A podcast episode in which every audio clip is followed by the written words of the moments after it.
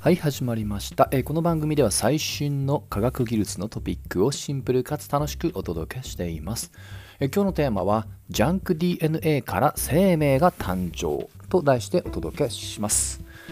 我々の生命の誕生に関してなかなか、えー、まあ、衝撃的と言える研究成果が、えー、最近発表されました、えー、これを解説した、まあ、あの日本語のメディアを見つけました。えー、これはですね、人間は今でもゼロから遺伝子を作り進化していると判明というね、まあ、なかなか若干過激な、ね、タイトルにしています。はい、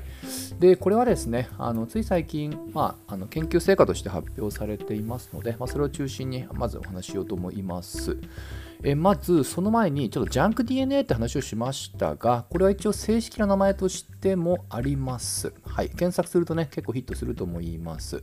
えこの DNA というのは我々のね、まあ、遺伝情報を継承する物質ということで結構もうね、まあ、あの知ってる方多いと思います。デオキシリボ核酸の頭文字ですね。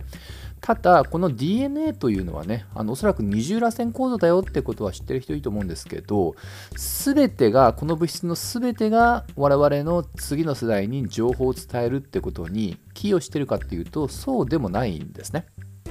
で、ちょっと一応ね、あの基本情報として、まあ、あのその情報を伝えるというのが具体的に何をしているかというと我々のまあ生命の源の大半はタンパク質なんですね。でこの DNA というのは DNA がほぐれて変換をしてタンパク質が作られていくと。そしてまたその作られたタンパク質が次の遺伝子 DNA から次の世代に移っていくと。まあ、こういったね、あのまあ、バトンリレーをしてるわけなんですが、このタンパク質を作るプロセスってことをセントラルドグマっていうね、なかなか大層な、え、表現を使って定義しています。まあ、本当、これはもう人類に限らず、まあ、地球で見つかっている生命共通の原理なんですよね。どんな生物であれ、そういったプロセスを経ると。で、このプロセスを実は減るのは DNA 全体のわずか数パーセントです。1桁台ですね。にしか過ぎないんです。これ結構意外ですよね。ですので DNA の中で実際にさっきのセンタルドグマっていうプロセスでタンパク質になる領域のことを、えー、まあ、これねあの、まあ、結構プログラムのコーディングに似てるっていうことでコーディング領域とね、まあ、呼んで区別をすることもあります。ということは、それ以外の、つまり、タンパク質にならない領域っていうのは何かっていうと、これはノンコーディング、もしくは非コーディング DNA というように区別することもあります。で、これが実は過去の研究では何にもしていないと、まあ、役立たずっていうね、ことで、ジャンク DNA と呼んでいたこともあるんです。余談ですけど、これ名前初めてつけたのは日本の生物学者なんですね。はい。で、今でもたまに見かけますけど、実は、えー、まあ、当時はそうなんですけど、今これはジャンクではないっていうことが徐々に分かってきて、今回の研究成果もその一つになります。はい。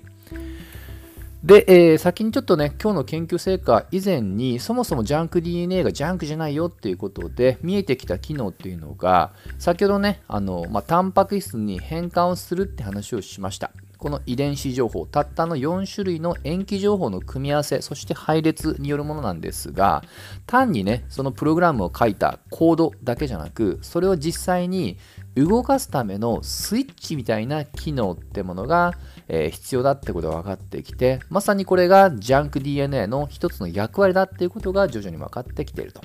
はい。まあ、ちょっとね、今日はこれは本題じゃないので、えー、関心ある方はね、こういった領域のことをよくあの、エピジェネティックっていう表現もあります。エピっていうのは超えた、超越した。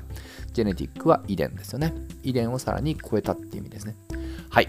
まあ、ということで、従来のちょっと遺伝のありようっていうものは、徐々に、えこういったジャンク DNA の研究によって変わってきてるよっていうことが、結構ね、まあ、この近年では分かってきて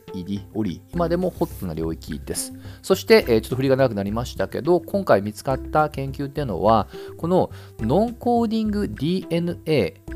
からさっきはね遺伝子のオンとオフのスイッチだって言いましたけどそれどころか実際ここがタンパク質を作っていたっていうことが分かってきかつかつ人類固有のものもその中にいくつかあったよっていうことが分かってきたんですね。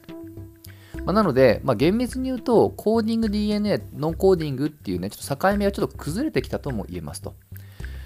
で、えこのジャンク DNA、ノンコーディングのところは基本的には、ま、親から受け継いだものでは、まあ、あのないんですよね。で、そこから新しく、まあ、タンパク質、つまり生命の部品が作られたんで、これは遺伝では、まあ、あの定義によりますけど、遺伝ではないと。で、こういった新しいその発生していくっていうことを、実はデノボっていうね、一応呼び方もあります。ちょっと和訳私見たことないので、デノボとそのまま読んでいますと。で、あのあくまでね、さっきまあ人類こういうのっていうね表現を使いましたけども、これはまあ全てではないですと。見つかったうち、例えばよく人類の近い先祖で比較されるのはチンパンジーですね。どこかでそれが歴史的に分岐されて人類固有に育っていった。で、そのチンパンジーにも、まあ、持っていない、えー、このノンコーディング DNA の要素も見つかったっていうことで、まあ、それが全てはないってことは念のためね、ちょっと誤解を招かないように伝えておきますと。はい。まあ、ただ、あくまで今回の研究成果全てではなくね、あくまで今回の発見に過ぎません。まあ、得てしてね、こういうまあ人類しか持っていない、まあ、今回だと DNA の一部の要素を見つけたら、あ、これが人類の人類たらしめた理由じゃないかってことをね、まあ、どうしても、まあ、過大評価しがちですね。結構、この人類の、まあ、起源については、過去、捏造事件とかも実際起こっています。有名なもの一つ挙げると、ピルトダウン事件というものが、もうこれ今から100年以上前に起こりました。えー、まあ、人類の化石まあ、人類に相当する化石を見つけたんですけど実は、えー、まあ、要は捏造していたっていうことがなんと数十年以上も、えー、分からなかった気づかなかったというね、まあ、それによってそれをもとに研究した人たちが間違った論文を投稿してしまったっていうね。結構、まあ、特に人、えー、進化進化学っていうんですかね、まあ、人類の進化学では結構大騒ぎの事件でした、まあ、関心あった方はね、えー、ピルトダウンとかで検索するとすぐにつかります。はい。まあ、いずれにしましても、今回はね、すべてはなく、まず初めの一歩です。えー、ただ、この人類の、まあ、固有も含めたノンコーディングの DNA が、その遺伝というね、親から子に情報を受け継ぐのではなく、その生物が独自に持っている。えー、ノンコーディングの DNA からタンパク質を作ってたっていうことはそこは親からこの継承ではないのでちょっと我々のねその生命ないしは遺伝自身のちょっと考え方ももしね今後研究が進んでそういったものがより大量に見つかってくると影響を与える可能性がありますと。まあ、といったね、ちょっと今回はそういった表現に留めた方がいいかなと思います。いずれにしましても、このジャンク DNA は今日の、えー、今回の研究発表以外でも、より新しいね、機能というものが見つかってきていますので、えー、今後も注目の研究分野です。えー、今回の研究成果も続報も含めて楽しみに、えまあ、していきたいと思います。といったところで今回はここまで。また次回一緒に楽しみましょう。